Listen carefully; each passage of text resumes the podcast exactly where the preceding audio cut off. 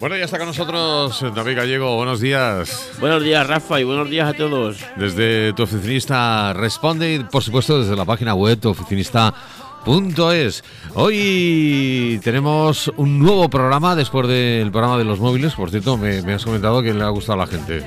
Sí, he tenido un par de feedback bastante positivos, en fin, que, que algunas veces son cosas muy básicas, pero la gente dice, hostia, es verdad, que, que, que esto así tal o esto así cual. Y la verdad que sí, la verdad que ha una semana. Además hemos tenido una pregunta también que veremos ahora, que casi vamos a hacer, vamos, yo creo que vamos a dividir el programa en dos temas un poco más básicos de los que tratamos normalmente. Y, bueno, ha sido también a través de un oyente, o sea que esta semana la verdad que muy contentos con el feedback, con todo lo que nos han ido contando, o sea que genial. Hoy vamos con un concepto importante, ¿no? Pues sí, hoy vamos a hablar del tema del coste de oportunidad, porque además sobre todo a raíz de, la página web nueva donde he hecho bastante hincapié en este tema, pues la gente me pregunta mucho, oye, pero esto del, eh, del coste de oportunidad que pones en la web, esto, esto qué es lo que significa. Y vamos a verlo porque realmente es muy importante. Bueno, yo diría que es básico para el tema de, no solamente para el tema de los negocios o de emprendedores o de empresarios o demás, sino para, para la vida misma. El tema del, del coste de oportunidad es básico porque al final en todo en la vida siempre cuando eliges una opción, estás pagando un coste de oportunidad por otra cosa que podrías estar haciendo con ese mismo tiempo. Básicamente, ahora ya entraremos un poco en, más detalles. Perfecto, bueno, pues ahora lo vemos. Una, una pregunta, ¿verdad? Pues sí, teníamos una pregunta que era de un, de un chaval Pablo que nos comentaba que él estaba empezando y demás y que claro, de momento tenía muy pocos ingresos con su actividad económica, había empezado un proyecto empresarial, en fin. Y claro, nos decía, yo ahora si me doy de alta, bueno, pues solamente con los pagos que tengo que, hacer, ya, ya gasto más de lo que de lo que realmente yo voy a cobrar. Y bueno, además es una pregunta que nos hacen muy, no muy a menudo a lo mejor directamente, pero sí que la vemos reflejada, con lo cual, bueno, vamos a hacer la regla esa que dicen que cuando algo te lo preguntan varias veces, vamos a dedicarle un, programa en este caso. Y bueno, efectivamente, claro, eh, cuando tú estás empezando un negocio, si estás facturando pues yo te diría incluso hasta los 500, 600 euros, tal como está ahora mismo la legislación, que tenemos que pagar un 19% de, de IRPF en, la renta o en el pago fraccionado cuando, cuando se hacen los pagos a cuenta cada trimestre, y luego tenemos que pagar un autónomo que si ha sido por lo que sea autónomo antes, ya se te ponen 270 en el básico, pues estamos hablando de que el gasto es muy importante, con lo cual si estás ganando 400, 500, pues no, no te merece la pena. Eh, y mira, muy interesante. ¿Qué le, qué le podemos.? Eh, Vamos a ver las opciones, porque hay algunas opciones. He puesto en, he metido algunas que, que oigo yo y que realmente no, no me gustan mucho. Entonces, por ver un poco. A ver, hay una opción que es darse de alta solamente en obligaciones fiscales. Esto es solamente darse de alta en Hacienda y tú trabajas, pero no estás dado de alta como autónomo, ¿vale? Esto, bueno, para ciertos, según qué servicios, según qué trabajos tienes una tienda online, si tienes una cosa así, a lo mejor que, que, solamente estás en, casa, digamos, o en un tu despacho, lo de la seguridad social, te puede pasar algo, pero en principio es más, es más raro, ¿vale? Para según qué actividades, pero igualmente al final no, va, no vas a estar, digamos, legal, entre comillas, ¿vale? Con lo cual eh, los datos los van a cruzar y cuando tú vean, cuando Hacienda vea, o mejor dicho, la seguridad social vea que tú tienes una actividad por cuenta, una actividad por cuenta propia y no estar dado de alta en sus obligaciones laborales de seguridad social, pues pronto te van a hacer un requerimiento, con lo cual yo esa opción no, no la veo. Luego otra opción, como te comentaba, que esto lo he oído en varios, bueno, en varios podcasts de los que yo sigo, en algún programa eh, de radio también, y es lo de darse de alta un mes al año, o dos meses al año, tal. Dice, hay gente que te aconseja, bueno, pues tú vas guardando esas facturas que tú haces, y luego te das de alta, por ejemplo, en enero o en diciembre o, en julio y en diciembre, ya como, como quieras, tanto de autónomo como, de, como en, en obligaciones fiscales y declaras todo ese dinero. Yo, esto entre comillas y con el perdón de la palabra, lo veo una chapuza porque al final, si, si tú estás haciendo una actividad, esa actividad tú la estás haciendo todo el año, por, por no sé, cualquier actividad que tú estés haciendo, si tienes un comercio físico, si estás dando un servicio en una consulta, lo que sea, tú en cualquier momento estás expuesto a que te pillen y, estás ilegal como el que más. Entonces lo único de darte de alta, digamos, un mes al año o dos meses al año, es porque darte tú, digamos, la conciencia tranquila de que has declarado lo que, lo que, lo que has ganado, pero bueno, eso realmente tampoco vale para nada porque lo que tú tienes que estar, mientras que estás ejerciendo una actividad, tienes que estar dado de alta. Entonces, bueno, esta opción, como digo, yo la he, la he escuchado y además la he escuchado a compañeros y demás, pero tampoco la veo, por supuesto, viable para nada, porque al final es, hombre, evidentemente te ahorras el dinero, pero bueno, que al final si, si, si vas a estar sin dar de alta 11 meses, bueno, pues, pues, ya el que esté dado de alta un mes y declares todo, la verdad que tiene, tiene poco sentido, ¿vale? Y luego el tema de las cooperativas online, que está muy ahora muy de moda y demás, pues eso sí que lo veo interesante. Es verdad que ahí tiene sus matices. Solo se pueden facturar servicios, solo se pueden facturar ciertas cosas, pero bueno, le pagas un importe a la cooperativa y, estás totalmente legal. La cooperativa es la que factura. Ellos luego te ingresan a ti esos importes, deduciendo una serie de tantos por ciento en, en función de diversos conceptos que ellos te ponen, que al final acaba siendo un 18%, con lo cual prácticamente es menos de lo que tú pagarías solamente en el IRPF. Entonces, bueno, pues esa sería quizá la opción más recomendable, aunque luego es verdad que, en cada caso habría que ver un poco más, más detenidamente y más concretamente cuál es la mejor opción. Y ahora vamos con el concepto, vamos al concepto que nos eh, querías explicar. ¿Qué es exactamente eso del coste de oportunidad? Pues sí, vamos a verlo porque yo creo que, que ya te digo puede resultar interesante. A ver, diríamos que el coste de oportunidad hace referencia al valor de la mejor alternativa posible a la que renunciamos cuando decides utilizar tu tiempo para hacer otra cosa. Más o menos la, definición, yo creo que ya más o menos habla por sí sola y más o menos se entiende, ¿vale? Entonces, bueno, para, para explicarlo un poco, un poco más, digamos, vamos a suponer que tú ganas 100 euros cada día viniendo a la radio a trabajar. Y yo llego un día y te digo, oye Rafa, ¿por qué no te vienes conmigo y me acompañas a Madrid o donde sea que tengo que hacer unas compras y me llevas con el coche o no sé, cualquier historia, ¿vale? Y me dices, ah, vale, venga, yo te llevo. Pues te doy 30 euros, te pago la gasolina o lo que sea. Pues si tú coges ese día y te vienes conmigo a Madrid a llevarme de compras, por ejemplo, pues evidentemente tu coste de oportunidad está siendo altísimo. En este caso serían 70 euros que estás dejando de ganar por no venir aquí, ¿vale? Entonces, esto en el día a día es súper importante. Al final, el, en el caso, por ejemplo, de mis clientes, pues una persona que esté que se esté dedicando a poner, por ejemplo, ventanas de aluminio y diga, no, yo por cada ventana que pongo eh, cobro 200 euros. Y sé que cada día pongo cuatro ventanas.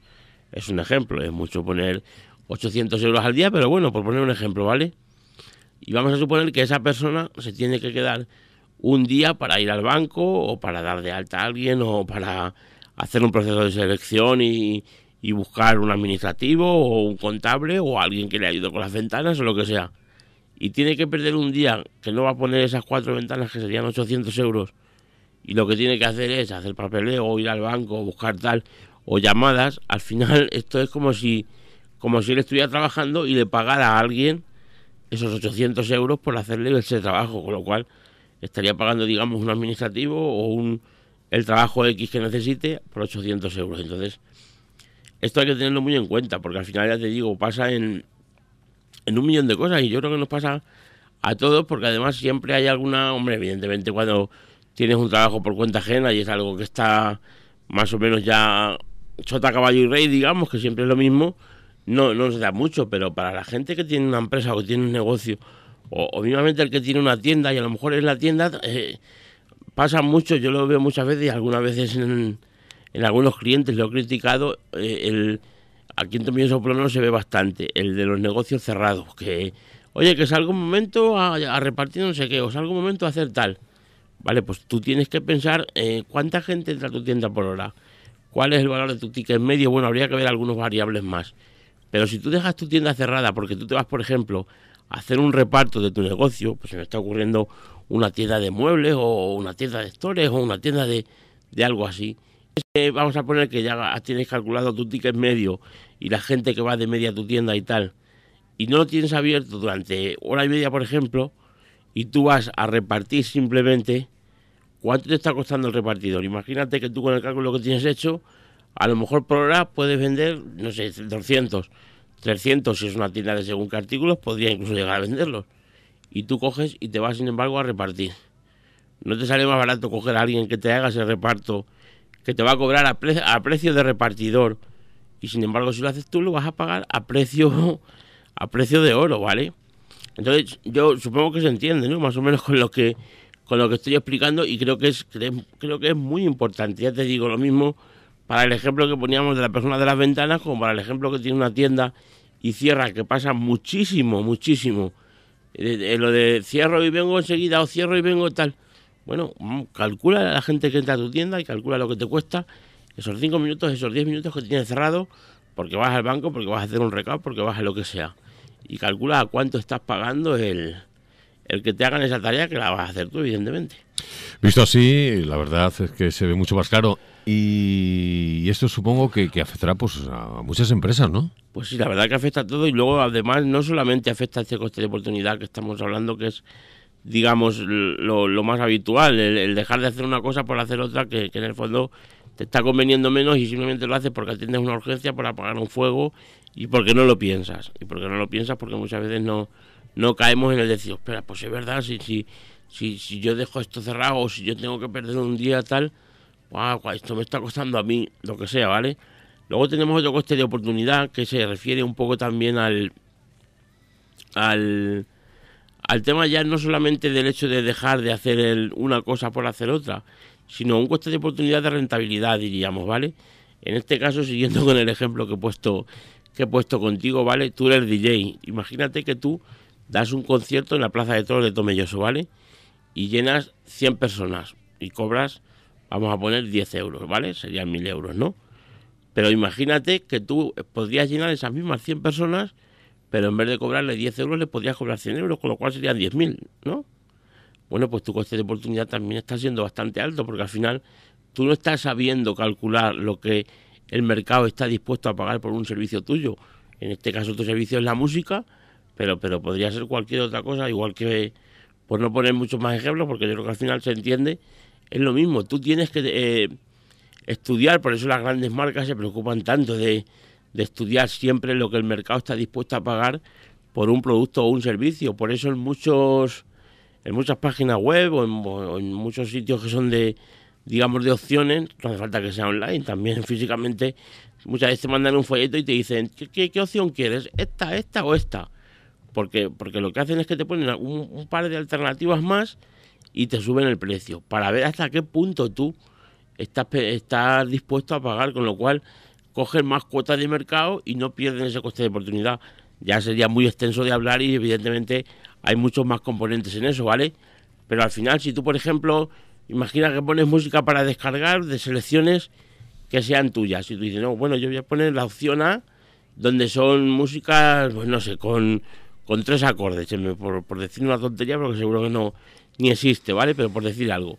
Y luego dicen, ahora voy a poner otra que además pongo la letra, no sé cuántos, y esto ya vale 20 euros más. Al final es lo mismo, simplemente que has puesto la letra o alguna cosita más.